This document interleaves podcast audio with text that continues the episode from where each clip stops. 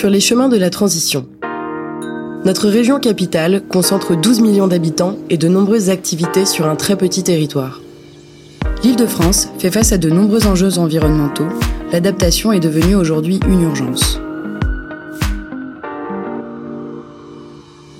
Chaque épisode, explorons des solutions de transition envisageables à l'échelle régionale avec un expert de l'Institut Paris Région. Où en est-on en Île-de-France concernant la prise en compte du risque inondation Cet épisode dédié à une problématique récurrente du bassin parisien se déroule en compagnie de Ludovic Fêtre, un de nos experts de l'Institut Paris Région. Alors aujourd'hui, si une inondation a lieu en Île-de-France, quel peut être son impact? Alors je crois que la première approche, c'est rappeler qu'il n'y a pas une inondation, mais des inondations. En tout cas pour le territoire francilien, on peut parler à la fois d'inondations par ruissellement, qui sont souvent liées à des crues d'orage, par exemple, des pluies intenses sur des territoires relativement restreints, qui peuvent se produire beaucoup plus régulièrement. En tout cas, euh, on en connaît, on connaît des épisodes chaque année, mais qui vont avoir finalement des impacts euh, relativement locaux. Et donc, euh, le, le, deuxième risque d'inondation, c'est une inondation, ce qu'on appelle par débordement, à l'exemple des grandes crues qu'on a pu connaître historiquement, par exemple en 1910 ou en 1955 en Ile-de-France, ou plus récemment en 2016 ou en 2018. C'est des inondations des grands cours d'eau qui irriguent le territoire francilien, donc c'est à la fois la Seine, la Marne, l'Oise, le Loing, qui se traduisent peut-être par des phénomènes un petit peu différents. C'est à la fois des phénomènes de très grande ampleur, qui vont toucher plusieurs milliers, voire dizaines de milliers d'hectares, qui pour certaines vont s'étendre à l'échelle du bassin de la Seine. Je pense notamment à une grande inondation de ce cours d'eau. Ce qui veut dire aussi que ce sont des crues lentes qui ont un avantage, c'est-à-dire qu'on permet, en tout cas, elles permettent un temps de prévention pour les personnes ou les entreprises qui vivent, par exemple, le long de ces cours d'eau, mais qui ont une plus grande difficulté peut-être, c'est que c'est des crues qui vont durer longtemps. Euh, si on prend référence des crues de 1910, par exemple, c'était une crue qui a duré deux mois, 15 jours pour la montée des eaux, euh, presque cinq semaines pour la décrue. Et donc ce facteur temps est tout à fait important dans la question de la vulnérabilité, dans la question des dommages aujourd'hui à l'échelle d'un vaste territoire. Donc par rapport à, ce risque d'inondation, effectivement, aujourd'hui, on considère qu'une inondation majeure de la Seine, c'est peut-être le principal risque naturel, même à l'échelle métropolitaine, c'est-à-dire que c'est considéré comme la principale catastrophe qui pourrait survenir sur notre territoire. Et c'est lié à plusieurs facteurs. On évoque souvent la vulnérabilité de l'agglomération parisienne, elle est liée à différents enjeux. Euh, le premier, c'est évidemment la la très forte concentration sur un territoire limité de population, d'emplois, d'infrastructures. Et il se trouve qu'en Ile-de-France, on est effectivement euh, sur un territoire limité, celui de l'agglomération centrale, celui euh, de la zone dense extrêmement peuplée, avec des concentrations de population sur des territoires en zone inondable extrêmement importants. On a quelques grands chiffres qu'on peut évoquer. C'est euh, aujourd'hui, c'est plus de 500 000 logements qui sont potentiellement exposés aux, zones inondables en Ile-de-France. C'est plus d'un million de personnes. C'est plus de 100 000 établissements économiques. C'est énormément d'infrastructures ferroviaires, routières, des grands équipements, des équipements publics. Donc c'est finalement cette importance des enjeux qui fait le premier facteur de vulnérabilité. Deuxième euh, facteur de vulnérabilité, qui est finalement le, corollaire de, ce premier, notamment sur l'importance et, et, la densité des populations euh, potentiellement concernées, c'est un enjeu, à mon avis, euh, très important de gestion de crise c'est comment gère-t-on plusieurs centaines de milliers de personnes? Alors évidemment, j'évoquais un million de personnes à l'instant. Il n'y aura pas un million de personnes touchées simultanément parce que différents cours d'eau sont, sont, sont, potentiellement impactés, en tout cas sont euh, potentiellement inondables. Mais si on prend que l'axe Seine, qui est le plus important, c'est entre 500, 600, 700 000 personnes qui vivent potentiellement dans, dans ces zones inondables. Euh, L'enjeu, c'est la gestion de crise. Comment fait-on pour alimenter, faire vivre, héberger se déplacer éventuellement ou évacuer un nombre très très important de personnes dans des conditions souvent de vie dégradée, parce qu'on y reviendra. Il y a aussi des enjeux, par exemple, d'absence d'électricité, d'eau potable, d'assainissement. Et donc là, on a des enjeux extrêmement importants dans ce domaine. Et au regard du nombre euh, de personnes concernées, c'est certainement un enjeu extrêmement lourd. Donc, ce qui fait finalement aussi la vulnérabilité de l'agglomération parisienne plus particulièrement, c'est finalement sa dépendance au réseau et au réseau et aux infrastructures toutes les grandes métropoles aujourd'hui, c'est peut-être une des caractéristiques de ces métropoles, c'est de fonctionner en réseau, en infrastructure. Elles dépendent pour leur fonctionnement à la fois euh, d'abord des réseaux énergétiques qui sont tout à fait indispensables, et je pense en premier lieu à l'électricité qui est un, élément extrêmement important. Euh, je pense aux réseaux de transport qui sont particulièrement importants en Ile-de-France, notamment au transport en commun, RER, métro, etc., euh, et qui seront euh, potentiellement impactés ou qui verront leur fonctionnement dégradé pendant le temps de la crue. Aujourd'hui, on sait que, euh, et on n'a pas besoin d'atteindre la crue centenale, même une crue d'occurrence cinquantennale, donc une chance sur 50 de se produire chaque année, on arrête très vite le réseau RER. E Donc c'est tous les déplacements entre l'Est et l'Ouest parisien qui seraient très très fortement euh, bouleversés. Le réseau énergétique qui est absolument primordial, euh, d'électricité, tout fonctionne aujourd'hui l'électricité. Si vous n'avez pas d'électricité, vos équipements ne fonctionnent plus, que ce soit les télécommunications, que ce soit les réseaux de mesure, les réseaux de sécurité, etc. Donc on a des enjeux extrêmement importants et aujourd'hui on sait par exemple que s'il y avait une inondation majeure, ben, l'impact des fragilités électriques, et j'évoquais tout à l'heure un million de personnes qui vivent potentiellement en, zone inondable en Ile-de-France, euh, c'est presque 2 millions de personnes qui vivent en zone de fragilité électrique par rapport à une crue majeure d'occurrence centrale. Donc c'est tout à fait considérable. Le troisième point, peut-être de cette vulnérabilité aussi, enfin il y en a deux autres. L'Île-de-France, l'agglomération parisienne, s'est construite euh, dans son organisation, dans son fonctionnement urbain, sur des grandes infrastructures. Je pense euh, au traitement des déchets. Par exemple, on a trois grandes installations de traitement des déchets d'incinération aux portes de Paris qui gèrent finalement les déchets de plusieurs dizaines de millions d'habitants. Elles sont toutes potentiellement zone inondable. Ça ne veut pas dire qu'elles sont toutes affectées, mais elles ne fonctionneront pas ou elles fonctionneront en mode dégradé. Donc on a tout de suite un impact sur finalement toute la gestion des déchets à l'échelle de l'agglomération. Euh, de la même façon, euh, une grande partie de l'eau potable aujourd'hui qui est euh, mobilisée pour, pour approvisionner l'île de France et notamment la zone centrale, ce sont des grandes usines de production d'eau potable qui sont installées le long de la Seine, de la Marne, de l'Oise, qui elles aussi seront potentiellement touchées par une grande inondation. Donc se pose le problème de la distribution de l'eau et de l'alimentation. Donc on a des enjeux autour de ces grands équipements. Il y a aussi des enjeux autour de grands équipements de services publics, des hôpitaux, de l'enseignement qui peuvent être aussi impactés. Et puis il y a quelque chose qui est peut-être encore plus particulier, en tout cas qui participe à la vulnérabilité du, territoire, c'est que tous les grands réseaux aujourd'hui, n'importe ce qu'on appelle de réseaux d'importance vitale, donc c'est la téléphonie, c'est l'énergie, c'est l'eau potable, c'est l'assainissement, fonctionnent en réseau, en interdépendance.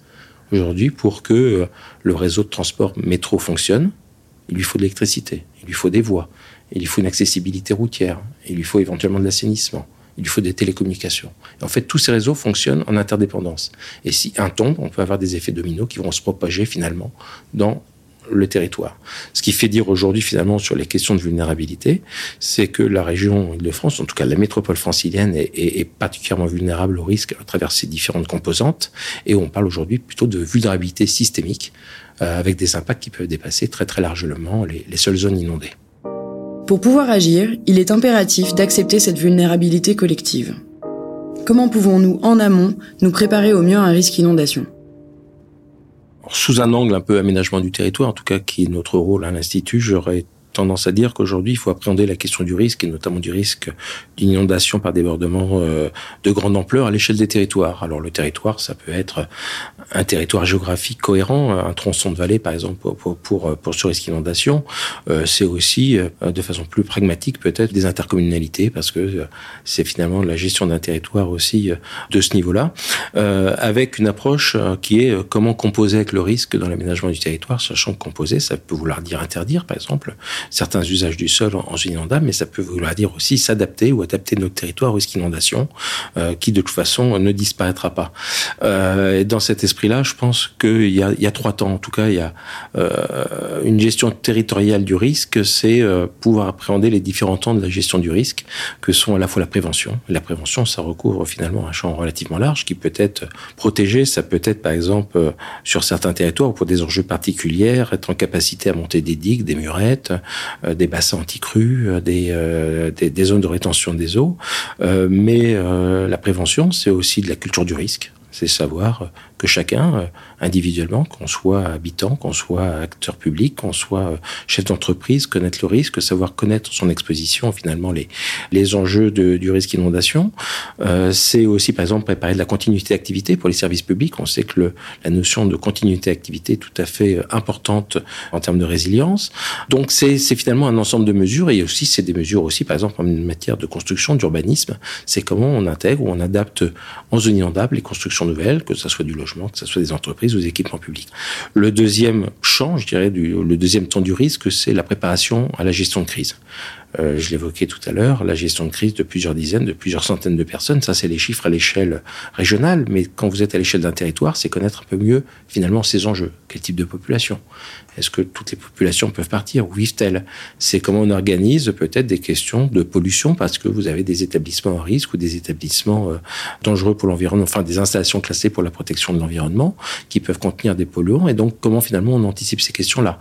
C'est euh, la question de, des déplacements. finalement, vous avez des personnes qui sont euh, potentiellement malades ou en tout cas euh, qui sont plus fragiles, c'est comment on les évacue. On a aussi des populations plus sensibles que sont les EHPAD, les personnes dans les hôpitaux, dans les centres de santé. Donc voilà, cette question de la gestion de crise, elle s'anticipe, c'est-à-dire que c'est pas le jour où vous avez l'événement, euh, pour être le plus efficace possible, il faut déjà avoir répertorié, il faut déjà connaître un petit peu tous ces éléments-là. Et puis, il y a, euh, je dirais maintenant, le temps, qui est un peu nouveau, finalement, qui, euh, dans l'analyse de la vulnérabilité des territoires, en tout cas dans l'analyse de la gestion des risques, prend une dimension un peu plus nouvelle, en tout cas un peu plus récente, c'est le retour à la normale le retour à la normale, c'est comment s'organise-t-on après un tel événement pour faire repartir un territoire le plus rapidement possible dans des conditions le plus proches possible de ce qu'on avait avant. Comment va faire-on fonctionner des assurances sur plusieurs centaines de milliers de logements ou d'habitations ou de biens? C'est la question par exemple des déchets. On sait aujourd'hui, euh, et l'exemple de 2020 des inondations en, Belgique ont montré les, les volumes tout à fait considérables de déchets qui ont pu être produits par inondation avec euh, une autoroute des déchets qui faisait 9 km de long. On aura des enjeux tout à fait euh, similaire avec le, nombre de populations potentiellement impactées en Ile-de-France ou de biens potentiellement impactés, c'est comment on anticipe et comment on prépare finalement les gestions de ces déchets post-crise. C'est la continuité d'activité des écoles, de l'enseignement. Comment prépare-t-on finalement le retour à la normale? La notion de service public est tout à fait euh, fondamentale. On l'a vu avec des grandes catastrophes, que ce soit la Nouvelle-Orléans, que ce soit avec Irma plus récemment aux Antilles. Pour faire repartir un territoire, il faut qu'il y ait des services publics et que ces services puissent rendre finalement leur, euh, leur service. Et donc, c'est par exemple l'enseignement, c'est par exemple la santé. Et donc, si tous ces éléments-là n'ont pas été anticipés, ça devient extrêmement compliqué. Donc, je dirais que c'est le, premier point, c'est finalement aborder ces questions du risque finalement dans leur globalité, ce qui finalement revient à intégrer peut-être la question euh, du risque dans toutes les politiques publiques qui sont menées à l'échelle des territoires, dans toutes les compétences, que ça soit à l'échelle d'une commune en matière d'enseignement ou d'une interco au regard de peut-être de ses compétences en matière de développement économique ou d'environnement. Donc, en tout cas, c'est comment on intègre cette question du risque dans, les différentes politiques publiques menées à l'échelle des collectivités. Le deuxième point, c'est comment on aborde la question aux différentes échelles. Euh, différentes échelles de l'aménagement, c'est euh, la construction. Finalement, comment on adapte la construction en fonction de la typologie ou de l'usage du bâtiment à la question du risque inondation. On va pas construire de la même façon peut-être un logement euh, ou une école ou une entreprise. C'est comment on réfléchit sur la question du à l'échelle de l'aménagement d'un quartier, où là on va intégrer un peu plus la question des flux des passages, des réseaux qui peuvent faire vivre ce quartier et de leur fragilité. Nous avons parlé de prévention. Dans ce cadre, si on ne peut pas empêcher une inondation, quelles solutions existent pour diminuer son impact? Concernant les solutions, en tout cas, ben, évidemment, en matière de, de, gestion du risque, en tout cas de prévention du risque, on a des mesures structurelles. J'évoquais les digues et les murettes, mais dans une approche beaucoup plus euh, solidarité à aval finalement entre les territoires urbains qui sont souvent les plus exposés, enfin en tout cas sur lesquels pèsent les enjeux les plus importants et dans une approche grand territoire. Il y a aussi les territoires ruraux qui nous, qui nous entourent. L'Île-de-France c'est une zone centrale mais c'est aussi euh, des grandes vallées euh, beaucoup plus rurales. Je pense à la vallée de la Marne, la vallée de, de la Seine très en amont de Paris. Et euh, c'est ce qu'on pourrait euh, renvoyer finalement à la question des solutions fondées sur la nature. C'est finalement la valorisation, la protection des zones euh, ou des champs d'expansion des crues qui sont des zones naturelles aujourd'hui qui sont susceptibles, en tout cas qui peuvent accueillir le débordement euh, face à une crue majeure, qui ont, sont des investissements beaucoup moins lourds souvent que, que, que des digues et des murettes. Et euh, c'est euh, des, des, des, éléments tout à fait essentiels aujourd'hui de la protection de la prévention des crues à l'échelle des grands territoires. Donc il faut absolument aujourd'hui les valoriser, les reconnaître, empêcher qu'elles soient éventuellement urbanisées, mais aujourd'hui c'est quelque chose qui est très bien fait, notamment en Ile-de-France par les plans de prévention des risques d'inondation qui protègent ces zones, mais il faut aussi les aménager, les valoriser éventuellement pour qu'elles puissent maintenir leur capacité finalement de, euh, de, réduction de la vulnérabilité à l'échelle régionale. Et de la même façon, si on évoque les solutions fondées sur la nature, on peut penser par rapport à l'autre phénomène d'inondation qui est susceptible de concerner notre territoire, que sont les inondations par ruissellement. Euh, L'objectif, c'est finalement euh, de désimperméabiliser peut-être sur certains territoires, en tout cas de augmenter les capacités d'infiltration aujourd'hui des sols sur des zones qui sont très imperméabilisées, notamment en zone dense, et faire en sorte aujourd'hui que euh, la nature puisse permettre finalement offrir des solutions pour limiter les ruissellements dans les zones les plus urbanisées. La question du risque inondation aujourd'hui est euh, étudiée on a acquis euh, une connaissance de plus en plus importante de la vulnérabilité. On a mis en évidence à travers des travaux faits par de multiples acteurs. Hein. C'est les services de l'État, euh, c'est les services par exemple de la préfecture de police en matière de gestion de crise, c'est aussi un certain nombre de collectivités, euh, des organismes techniques aussi, ou de, des gestionnaires de grands barrages réservoirs qui aujourd'hui permettent aussi de limiter peut-être les inondations en Ile-de-France. Pour autant, on n'empêchera jamais aujourd'hui une, grande inondation. On n'a pas les moyens de, de protéger. D'où l'importance finalement d'anticiper, de connaître. On parle beaucoup de résilience aujourd'hui euh, dans tous nos propos, dans tous nos discours. Euh, cette capacité finalement à revenir à la normale le plus rapidement possible après un choc, c'est une valeur qui, en tout cas, c'est un mot qui porte de nombreuses valeurs d'anticipation, de, de, partage de l'information, de connaissance, euh, d'innovation peut-être. Euh, J'ai l'habitude de dire que le premier pas de la résilience, c'est d'abord comprendre et connaître euh, nos vulnérabilités individuelles et collectives. Et je crois qu'il faut absolument aujourd'hui, dans ce domaine, par rapport à ce risque majeur, savoir l'anticiper, s'y préparer pour finalement euh, euh, réduire au maximum les impacts de, de ce risque sur notre territoire. Retrouvez les principaux constats et enjeux environnementaux auxquels fait face l'Île-de-France dans notre ouvrage Environnement en Île-de-France, diagnostic et enjeux, disponible sur notre site institutparisrégion.fr et dans le prochain épisode du podcast sur les chemins de la transition.